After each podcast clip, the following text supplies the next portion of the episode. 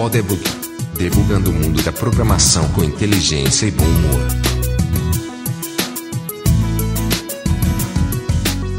Seja bem-vindo ao Podebug. De Tucson, eu sou Marcelo LV Cabral. De Ottawa, eu sou Vladimir César. E eu sou Luiz Borba, agora de São Paulo. Eu fico falando que eu sou de Ottawa, assim, eu não sei nem se o pessoal sabe onde é que é Ottawa, né? Ottawa no Canadá. Tá já.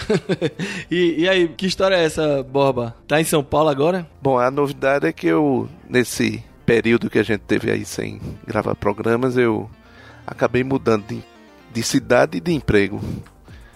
Eu agora eu trabalho no Nubank, aqui em São Paulo, e me mudei para cá. Pois é, então a gente queria pedir desculpas aí aos ouvintes por, por esse ato aí, a gente deixou o pessoal meio sem informação.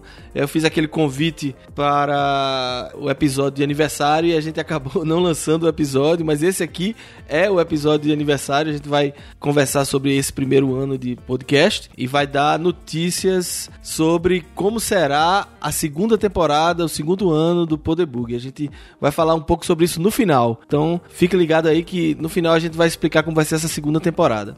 Mas para começar, a gente queria é, fazer um pouco, aproveitar esse momento né, de retrospectiva, fazer um follow-up em alguns dos episódios que a gente é, fez durante esse ano, nos assuntos que a gente conversou lá, então algumas histórias, a gente tem é, desdobramento dessas histórias e alguns novos links que a gente vai compartilhar com você. Então no post vocês vão ver alguns links que a gente vai adicionar sobre aqueles assuntos que a gente conversou. Então a, a, o primeiro episódio que a gente vai assim recapitular um pouco e falar um pouco sobre que aconteceu depois é o episódio número 5, que a gente falou sobre Apple TV, Roku, né, desenvolvimento para esses devices de televisão, né, set-top boxes de televisão e televisões espertas, né, smart TVs.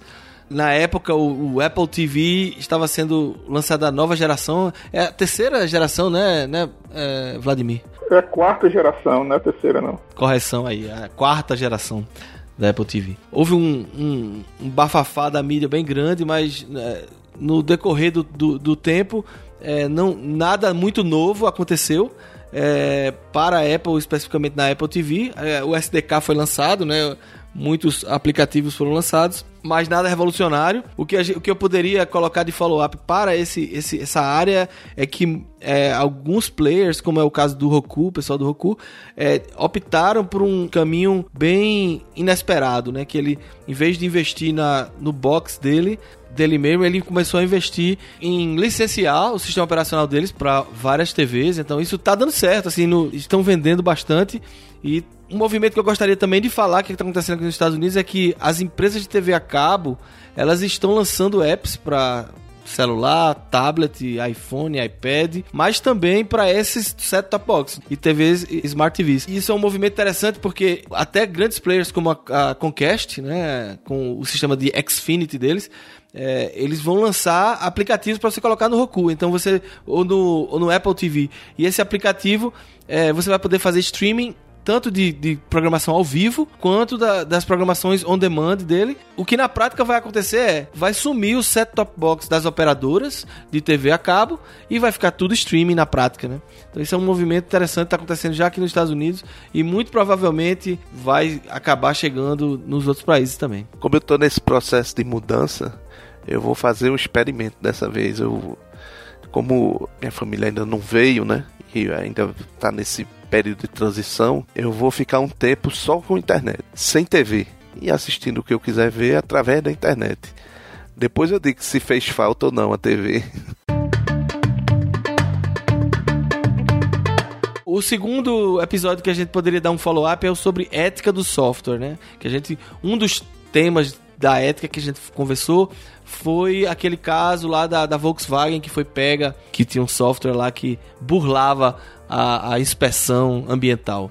E no dia 13 de janeiro, aqui nos Estados Unidos, a Fiat Chrysler também confessou que tem o mesmo tipo de software, o mesmo tipo de, de implementação nos carros dela e vão pagar aí um, uma tonelada de dinheiro esses engenheiros são danados, né, rapaz? É, é culpa do, do desenvolvedor, rapaz. Desenvolvedor é, é, pau.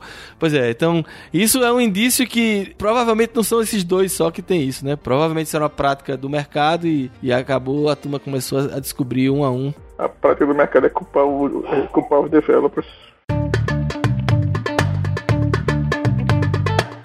Depois desse, tivemos o episódio 15 de Bitcoin, que tivemos nosso convidado aqui, o Kiko, o Marco Carnu, conversando com a gente sobre o Bitcoin. E na época a gente deu a dica, ó, pessoal. Na verdade, a gente não. Ele deu a dica que a tendência era que valorizasse. E aí a gente tem aqui os números. O nosso episódio saiu no dia 5 de fevereiro. Na verdade, saiu no dia 3 de fevereiro, mas a cotação que eu tenho aqui é do dia 5 de fevereiro, que estava, naquela época, R$ 1.463,16. E a cotação no dia de hoje, da gravação desse episódio, que é o dia 26 de janeiro, a gente tem a cotação de R$ 2.911,78. Ou seja, duplicou, né? Foi 100%. Se alguém investiu, seguiu o nosso conselho, ganhou aí 100% do seu investimento e pode já fazer uma doação para Poderbug, né? Porque foi graças a gente que você conseguiu todo esse dinheiro. Já eu, que sou um, um, investidor burro, não investi e estou aqui sem dinheiro. Tá vendo? E os meus, eu, os meus investimentos em bitcoins, eu tinha. É, na verdade, eu, eu, tinha isso antes, alguns meses, poucos meses antes do, da gravação do episódio. Eu tinha 11 dólares e 92 centavos, que eles já. 92 centos, né? E eles valem hoje 26 dólares e 8 centos se você vê isso, é uma valorização muito maior, porque é em dólar, né? Exatamente. E nesse período o dólar valorizou mais. Agora também não é o mesmo período da gravação. Então, eu imagino que daqui a poucos anos esses 26 dólares vão se transformar em 26 milhões de dólares logo logo. E você vai, vai poder se aposentar, né? É isso aí, a minha aposentadoria, minha previdência privada. E a inflação já comeu a metade. E Vladimir, tu estava comentando comigo em off, né, que, que apesar de toda essa valorização do Bitcoin, ele não foi a, a, a moeda digital que realmente é, valorizou mais, né? Teve outro, tiveram outras aí. É, é isso mesmo. Tem é, outras moedas, não, não, só essa que eu vou citar, que é chamada Monero, é, elas valorizaram mais do que o Bitcoin. É, essa Monero valorizou 10 vezes mais, né? Então, você investiu um dólar, acabou com 10 no final. E é, o interessante dessa, em especial, é que várias dessas outras moedas, elas são baseadas no Bitcoin, né? Nos seus algoritmos. E essa não é, baseada em um outro, um outro tipo de criptografia chamado CryptoNote, um outro tipo de moeda, na verdade, CryptoNote. E parece que essa moeda é a, é a moeda preferida do pessoal que usa para fins escusos, né? Lavar dinheiro, comprar e vender arma, droga. Ah, o pessoal, é... o pessoal saiu do Bitcoin, o Bitcoin tava ficando muito mainstream, né? Aí o pessoal é, migrou aí, aí para essa outra. É assim, e parece que a vantagem desse aqui é, é realmente ela é anônima. Entendi, ela é então, mais assim, anônima do que o Bitcoin. Ela é untraceable, né? Anônimo Bitcoin também é, né? Exato. Talvez seja mais, mais difícil de, de descobrir. Né? E eu descobri aqui que, que a arquitetura é, foi elogiada pelo cara chamado Vladimir J. van der Laan, a Bitcoin Core Maintainer. Muito bem, um xará. Um Vladimir com, com W. Interessante. Legal. Mais na frente aí nós tivemos o episódio de número 16, que foi logo depois do de Bitcoin, que foi é, o de veículos terrestres autônomos. E aí a gente vai colocar no, no show notes um resumo que o site techrepublic.com, um resumo do ano de 2016 nessa área, na área de, de, de, veículos autônomos, né? Então, tem várias notícias interessantes, né? O General Motors que comprou a Cruise, que é um, um, um player do mercado, várias, várias experiências reais, né? A, a, Uber não só divulgou o seu carro, mas também já começou a rodar em alguns lugares, como em Pittsburgh. Houve algum desenvolvimento em termos de legislação que a gente comentou muito. Eu me lembro que o Paulo Rogério, que estava aqui com a gente, comentou muito que toda a legislação ainda estava sendo desenvolvida, né? Aprovada em cada estado e tal. Mas a gente teve um, um desenvolvimento nisso que foi em setembro. O, o Departamento de Transporte dos Estados Unidos, né, federal, divulgou uma série de guidelines para os veículos autônomos. Porque, é, apesar dos Estados Unidos terem leis estaduais de trânsito específicas, mas existem guidelines federais e que os estados têm que seguir. E aí o Departamento de Transporte aqui nos Estados Unidos lançou isso aí também para os veículos autônomos. Então tem 10 fatos interessantes, a gente vai colocar o link Teve aquele famoso acidente do Tesla, né? Que o pessoal botou a culpa no, no, no sistema autônomo, mas uh, há controvérsias, né? Na verdade, o pessoal da Tesla contesta que foi culpa do sistema autônomo e sim do motorista lá, né? Que é um sistema, na verdade, o Tesla é semi-autônomo, né? O que é que acontece se você tá, tá dirigindo seu carro né, e aí você bate na traseira de um carro autônomo? Hum. Um cara, um cara menos honesto, né, ele vai embora, né? Vai bater. É, mas Bate aí o carro autônomo, carro autônomo aqui, o carro autônomo vai ter uma câmera filmando, né? O carro autônomo vai ter uma câmera atrás filmando e vai dedurar É, pra polícia é. quem foi, né? É, tem que ter. O cara bate e vai embora. pô. É. Ficar discutindo com o robô. E o episódio 18 foi sobre aquela polêmica do FBI com a Apple. É, é, houve também algum desenvolvimento, mas isso meio que morreu na mídia depois que o FBI disse que não precisava mais da ajuda da Apple, disse que tinha conseguido quebrar a criptografia, mas não disse como nem pra imprensa, nem pra Apple e ficou meio que no ar a história. né? Se eles realmente conseguiram quebrar, se eles conseguiram na, na, na força bruta ou foi alguma questão técnica. E eu vou também colocar dois links sobre esse assunto. A página da Wikipedia, que está bem interessante, assim, bem resumida, mas bem legal. E também do TechCrunch, é, a tag Apple versus FBI, que também tem um resumo de todas as notícias, inclusive recentes, sobre, sobre toda essa polêmica que aconteceu. Em seguida, nós tivemos o episódio 19. O episódio 19 foi aquele sobre o GPS que fazia uma casa ficar mal assombrada lá, né? Todo mundo chegava na casa lá, só pra lembrar quem ou quem não ouviu o episódio, um resumo é: existia um casal que tinha uma, uma casa Peraí, lá. no- calma. Spoiler alert. Quem não viu ainda o episódio e quiser ver, Bem lembrado, é, exatamente. agora. É, deu uma... bem lembrado, Borba. Se você não ouviu esse episódio, o ideal é você voltar e ouvir o episódio 19, que é uma história bem interessante, né? Então, vá lá, ouça e depois volte, que eu vou dar agora um desenvolvimento da história, né? Então, aquele casal, né, tinha uma casa que o pessoal chegava na casa dele procurando, né, porque o serviço de Find My Phone apontava pra casa deles. Depois da investigação, contrataram um cara lá e o cara com um analisador de espectro e um, e um bocado de informação técnica que ele detinha, eles acabaram descobrindo que, na verdade, as empresas que eh, catalogavam o banco de dados de números IP né, nos Estados Unidos, elas tinham a responsabilidade de indicar eh, a localização daquele IP. Algumas empresas dessas, para facilitar por vários outros motivos, simplesmente escolhiam um, valor, um lugar aleatório, um- uma posição de GPS aleatória e colocava um grande número de IPs num endereço específico, num local específico no mapa. E às vezes calhava de ser numa, numa casa de alguém, né? Essa história a gente soube primeiro no, no podcast Reply All e eles deram um desenvolvimento sobre essa história. Um repórter ouviu essa história, ouviu, ouviu dessa história e continuou desenvolvendo, né? Pesquisando sobre isso. Essa história saiu a nível nacional em alguns periódicos aqui. E aí o que aconteceu foi que mais pessoas começaram a dizer: oh, acontece comigo também. E, e, é, na verdade, uma repórter, né, a Kashmir Hill, ela foi pesquisar e descobriu que aquele casal era, na, na lista dos, dos mil primeiros casos catalogados desse, de- desse problema, aquele casal era o número 800 na lista. Aí ela ficou curiosa de saber o número 1 da lista, né? Quem é o número 1 da lista? Ela descobriu, eh, essa lista era ordenada pelo número de, de endereços IP apontando para aquele endereço. O número 1 da lista era uma fazenda no interior do Kansas que tinha 660 milhões de números IPs associados àquela fazenda. A senhora, da, aí ela foi e conseguiu falar com a senhora. A senhora daquela fazenda, ela já estava desesperada. Era uma fazenda que está há mais de 100 anos na família, mas ela estava pensando em vender.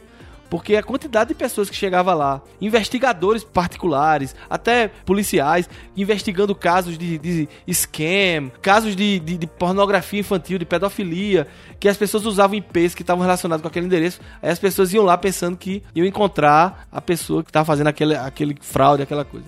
Então ela, ela procurou, essa repórter procurou a empresa que tinha esse cadastro, esse banco de dados, perguntou a ele, por que você botaram aquele endereço lá? O, o cara disse, ah, eu não sabia que tinha problema não. Aí ele disse, ah, vamos mover aqui. Aí moveu para o meio de um, de, um, de um lago, num parque público, em outro estado lá. Então resolveu o problema dessa forma. Então isso é uma coisa engraçada porque as próprias empresas que faziam isso não tinham ideia da consequência e nunca ninguém tinha juntado um- uma coisa com a outra, né? Foi tudo partiu dessa primeira investigação. A bronca era muito maior do que a gente falou naquela época, né? E finalmente eu queria dar um feedback final do episódio 29, foi um dos últimos episódios que a gente fez, que foi aquele sobre os projetos de Prince of Persia, né, de remake de Prince of Persia, o meu e o do, do Bruno. É só um feedback aí, o Bruno desde março não lançava novas versões do, do, do Meninim, que é o, o remake dele do Prince of Persia. E ele agora em dezembro, no dia de Natal, deu esse presente para a comunidade e tem uma versão nova que ele implementou suporte a replay. Você pode fazer um, um gravar todo o script, né, do seu movimento, do seu jogo e ele depois dá o replay. E para o pessoal que joga com joystick, ele implementou suporte ao né, haptic feedback, que é o feedback do aqueles controles mais novos que dão feedback para o jogador. Então o sistema dele está expandindo bastante. E também gostaria de mencionar aqui que o Paulo Silveira da Alura tem aquele podcast chamado Hipsters que mencionou a gente no episódio 24, mencionou esse episódio específico do Prince of Persia. Obrigado, Paulo que é nosso ouvinte, e a gente ouve também lá o, tanto o Nerd Tech, que ele faz junto com o pessoal do Nerdcast, quanto o, o Hipsters. Aliás, deixa eu fazer um comentário aí. A, a, o que me. A primeira vez que o Nubank entrou no meu radar, assim, como uma empresa bacana para ir trabalhar, né? Que acabou que eu estou trabalhando nela hoje, foi justamente o episódio do hipster.tech, onde o tema foi ele levou lá o pessoal do Nubank para conversar, para contar as coisas de lá. E ouvindo esse episódio foi que me chamou a atenção e, e aí eu procurei saber mais da empresa e, e acabei indo trabalhar lá. Então a podosfera está aí movimentando o, o, mercado de trabalho. É, inclusive é engraçado, quem, quem ouviu o episódio do Prince of Persia lembra que o Bruno pediu um emprego, né? Na, nas dicas finais. E eu posso dizer que ele realmente recebeu propostas de emprego, fez entrevistas. Ele só que ele decidiu terminar a faculdade de matemática, né? Ele falou que fazia matemática. Ele decidiu que só vai começar realmente a, a se comprometer num emprego de, de tempo integral quando terminar a faculdade, e que é uma boa, uma boa decisão. Beleza, então esse foi o resumo que a gente fez, uma retrospectiva aí do, do, do, primeiro ano. A gente vai no final falar como será a segunda temporada. Ela vai ser um pouquinho diferente, a gente tem novidades. Agora a gente vai passar, como a gente prometeu, né, os comentários dos ouvintes. Os ouvintes mandaram comentários falando um pouco sobre o que acharam desse primeiro ano do Podebug. A gente vai ouvir e depois a gente volta para falar sobre a segunda temporada. Valeu! Saudações à equipe do Podebug. Meu nome é Carlos Henrique, de Recife, Pernambuco, e ouvinte deste podcast desde o seu lançamento. Conforme vocês solicitaram na convocação, os episódios que eu mais gostei foram sobre débito técnico, Bitcoin, a casa assombrada pelo GPS e sobre telecommuting. Já os episódios que eu menos gostei foram apenas dois, retrocomputação e programação para a TV. Por fim, deixo três sugestões de pauta. Um tema que poderia vir a ser recorrente no podcast sobre últimas novidades na área da programação e engenharia de software, também deixo como sugestão um episódio sobre as vantagens e os desafios de ser um programador acima dos 40 anos e um episódio sobre conselhos, tanto técnicos quanto comportamentais, a jovens programadores que estão ingressando agora nesse mercado. Olá pessoal do Podebug, eu sou José Dutra, eu sou estudante de análise e desenvolvimento de sistemas, estou no penúltimo período, atualmente eu moro em Picos, no Piauí. Eu gostaria de parabenizar vocês por este um ano de iniciativa. Eu acredito que é um podcast que vem fazendo a diferença aqui na tecnologia da informação no nosso país e eu estou sempre esperando por novos episódios. Eu costumo escutar o podcast quando eu estou fazendo musculação, porque eu, eu costumo treinar aqui na minha casa e a minha esposa também aproveita e acompanha o podcast comigo. Eu acho o Marcelo uma pessoa muito engraçada e o Borba também é muito engraçado. Os episódios que eu mais gostei foram dos veículos autônomos e sem dúvida do Prince of Persia, que foi um podcast que me fez lembrar da época que eu era criança e eu costumava jogar Prince of Persia na casa de um tio que montava computadores. Fala Marcelo, Borba e Vladimir, tudo bem com vocês? Eu sou Jefferson Cavalcante, tenho 25 anos, sou mestrando em Ciência da Computação pela Universidade Estadual do Ceará. Atualmente eu trabalho em um laboratório que desenvolve pesquisas e projetos de pesquisa, principalmente na área de redes de comunicação. Até maio eu trabalhava como líder técnico em projetos de P&D, mas recentemente eu apliquei para uma bolsa de pesquisa para poder me dedicar exclusivamente ao mestrado. E sobre os episódios, os que eu mais gostei foram o 16, sobre veículos autônomos terrestres, o 15 sobre bitcoins. Esses episódios eles são mais técnicos e sobre áreas que eu gostei muito de conhecer. Eu gostei também do 25 com um funcionário da Microsoft e do 20 sobre a evolução do desenvolvimento móvel. Esses eles são relatos né, de experiências profissionais e que eu também gostei bastante. Um episódio que não que seja ruim, mas que eu gostei menos, foi o 28, Bugs que Matam. Não pelo tema em si, mas porque na época eu fiquei com a impressão de que a pauta não tinha sido montada colaborativamente, digamos assim. E por fim, eu quero parabenizar o excelente trabalho que vocês têm feito com o podcast. E da nossa área, sem dúvidas é o que eu mais gosto de ouvir. E parabéns pelo, pelo primeiro ano de podcast e um abraço a todos. Alô, pessoal do Podebug, ouvintes e, e, equipe de produção. Quem está falando aqui é o Fred Monteiro, aqui de Seattle, nos Estados Unidos. Estou é, mandando os parabéns aí para vocês pelo primeiro ano de vida do podcast. Obrigado aí por separar uma parte da vida ocupada de vocês para investir esse tempo no, no, na produção de um, de um programa que está muito legal, conteúdo bem relevante. É, eu sei que no, certamente não é fácil achar esse tempo, todo mundo aí é ocupado, mas é, agradecer pela oportunidade que vocês estão dando para a gente aqui de ouvir é, a experiência de vocês, né, todos com vários anos de estrada, e compartilhar essas experiências. É, em relação aos episódios, eu olhei, olhei novamente aqui a lista duas ou três vezes, não teve nenhum que eu não tenha gostado. Todas as histórias que vocês compartilharam foram muito interessantes e em relação a programas futuros, a coisa que eu teria interesse de ouvir e, quem sabe, contribuir, já fazendo, já me autoconvidando aqui, é em relação à qualidade, teste, telemetria, esse tipo de coisa, no que diz respeito a colocar um sistema em produção, né? porque muitas vezes as pessoas terminam focando muito na parte do desenvolvimento apenas, mas quando o projeto é entregue, como é que a gente toma conta dele quando ele está em produção, coleta de dados, data mining, debugar problemas que aconteceram em produção. Então, seria um, assunto interessante para conversar com os ouvintes. Abração, até mais. E aí galera do Podebug, beleza? Então, eu sou o Gabriel Prats, sou da cidade de Montes Claros, que fica no norte de Minas Gerais, e eu trabalho como desenvolvedor. Como eu trabalho com web, eu mexo muito com PHP e JavaScript, mas eu já brinquei um pouco com Bash e C, um pouco de Ruby também. E sobre os episódios que eu mais gostei, acho que dá para citar o 2, que é sobre dominar várias linguagens, eu sou especialista. O 4 sobre retrocomputação. Tem o 6 também sobre ética e software, que eu gostei muito. Achei muito bacana a discussão. É, o 8 sobre os dois mandamentos das apps. Muito legal também. Tinha coisa que eu nunca tinha pensado, eu acho. Tem também o 13 e o 14 sobre trabalhar no exterior. Foi muito bom, tirou muita dúvida minha. O 15 sobre Bitcoin. Esse episódio me ajuda muito, porque eu mando ele para todo mundo que me pergunta sobre Bitcoin. de veículos autônomos, achei muito legal também. O de lições aprendidas, eu achei muito bacana, porque o que eu mais aprendo com vocês aí é com experiências suas. Então, ele foi um dos que eu mais gostei, justamente por isso. E se eu não me engano, a primeira vez que eu entrei no site de vocês era ele que, que tinha acabado de lançar. Então ficou marcado aí pra mim. Tem também o 24 sobre pegadinhas do 1 de abril, que eu ri demais. Ri demais com vocês. Tem também o 26, 28 e 30 sobre a qualidade de software.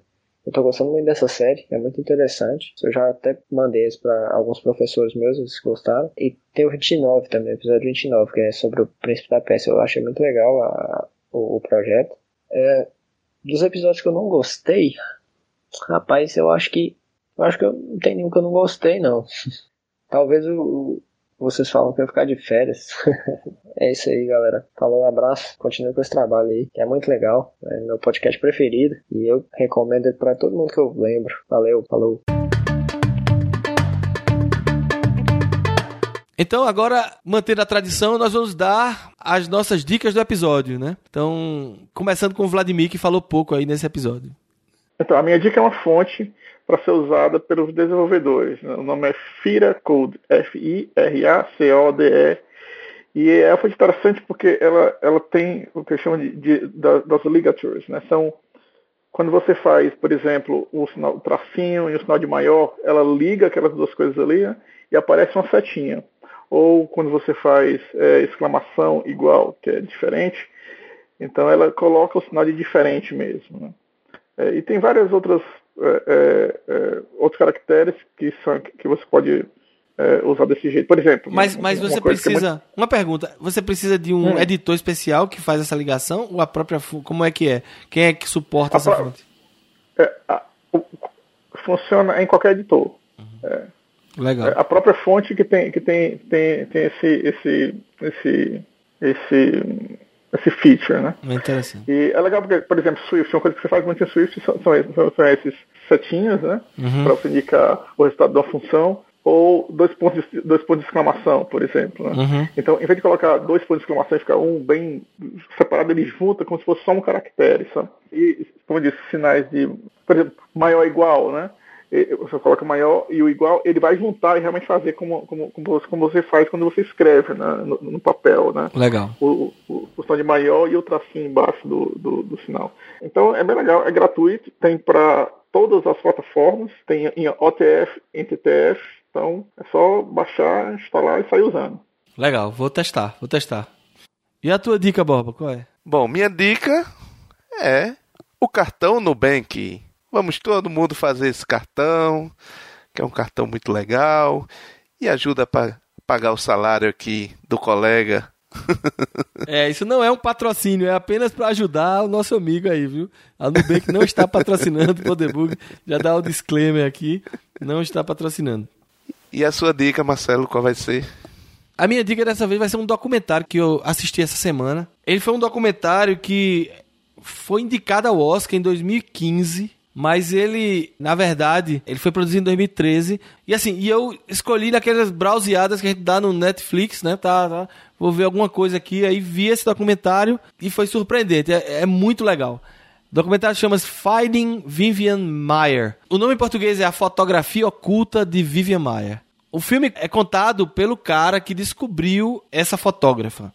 Ele descobriu quando ele arrematou no leilão uma caixa cheia de negativos. E ele estava fazendo um livro, escrevendo um livro, e ele queria é, fotos de Chicago antigas para ilustrar o livro dele. O documentário é a trajetória dele investigando quem é Vivian Maia, quem é essa fotógrafa que ele descobriu naquela caixa de negativos. Muito bom, ganhou vários prêmios. Fica aí a minha dica para todos os ouvintes. Bem, essas foram as nossas dicas. Então, Vladimir, tá com o senhor a palavra. Como será a nossa segunda temporada? Pô, a nossa segunda temporada vai ser do caralho. tu corta essa parte Vamos lá. Então, assim, a nossa, a nossa segunda temporada vai ser, vai ser bem interessante. O que a gente fez foi a gente escolheu temas que a gente acha que são, são interessantes, que são relevantes. Todo mês a gente vai, tentar falar sobre, sobre, dentro daquele tema, dentro daquele assunto, né? Falar sobre um tema. Então, por exemplo, vou dar um exemplo. Se a gente for falar sobre inteligência artificial, então a gente pode falar sobre data mining ou redes neurais, uma coisa bem, bem específica dentro daquele tema. E, então a gente escolheu nove temas e cada um de nós ficou com três temas para pesquisar e para debater. A gente espera fazer então esse ano uma temporada do Podebug com esses nove temas. Então essa aí é a ideia. E eu queria também lembrar que não significa que a gente não vai ter convidados, pelo contrário. Nós vamos buscar convidados que entendam e que tem, estejam alinhados com esse tema, que possam contribuir. Então, a gente vai continuar trazendo pessoas para conversar com a gente. A grande mudança, obviamente, é que não vai ser semanal, não vai ser quinzenal, vai ser mensal o programa, mas isso é para adequar a nossa realidade. A gente, vocês perceberam que ano passado a gente começou semanal, passou para quinzenal, então essa inconsistência não é bom nem para a gente que produz e a gente entende também que como ouvinte de podcast a gente sabe que não é bom, então a gente vai buscar manter essa, essa periodicidade mensal. E também não, nada impede que, vez ou outra, a gente tenha um episódio especial sobre alguma coisa que aconteceu é, no mercado que a gente quer comentar, algum evento. É. E é como a gente falou, né, Marcelo, que, que né, não é nem somente a questão do tempo de fazer, mas a gente quer fazer a coisa com uma certa qualidade. E, e, e às vezes você tentar lançar toda semana, ou mesmo de 15 em 15 dias, a gente quer lançar coisa num patamar melhor. Uhum. E acha que se tiver mais tempo para fazer, e assim for uma coisa mais organizada, a gente vai conseguir fazer isso. Daí, com a né? qualidade então, melhor, exatamente. Principalmente melhor, o foco maior é vamos conseguir entregar com frequência e com, quali com mais qualidade o conteúdo que a gente está produzindo aqui.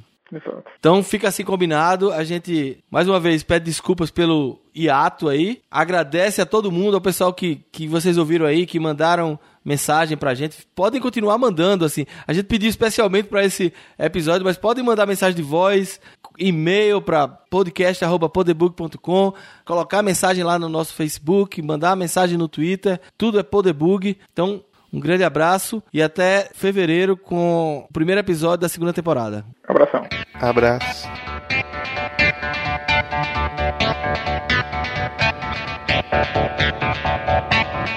Thank you. Música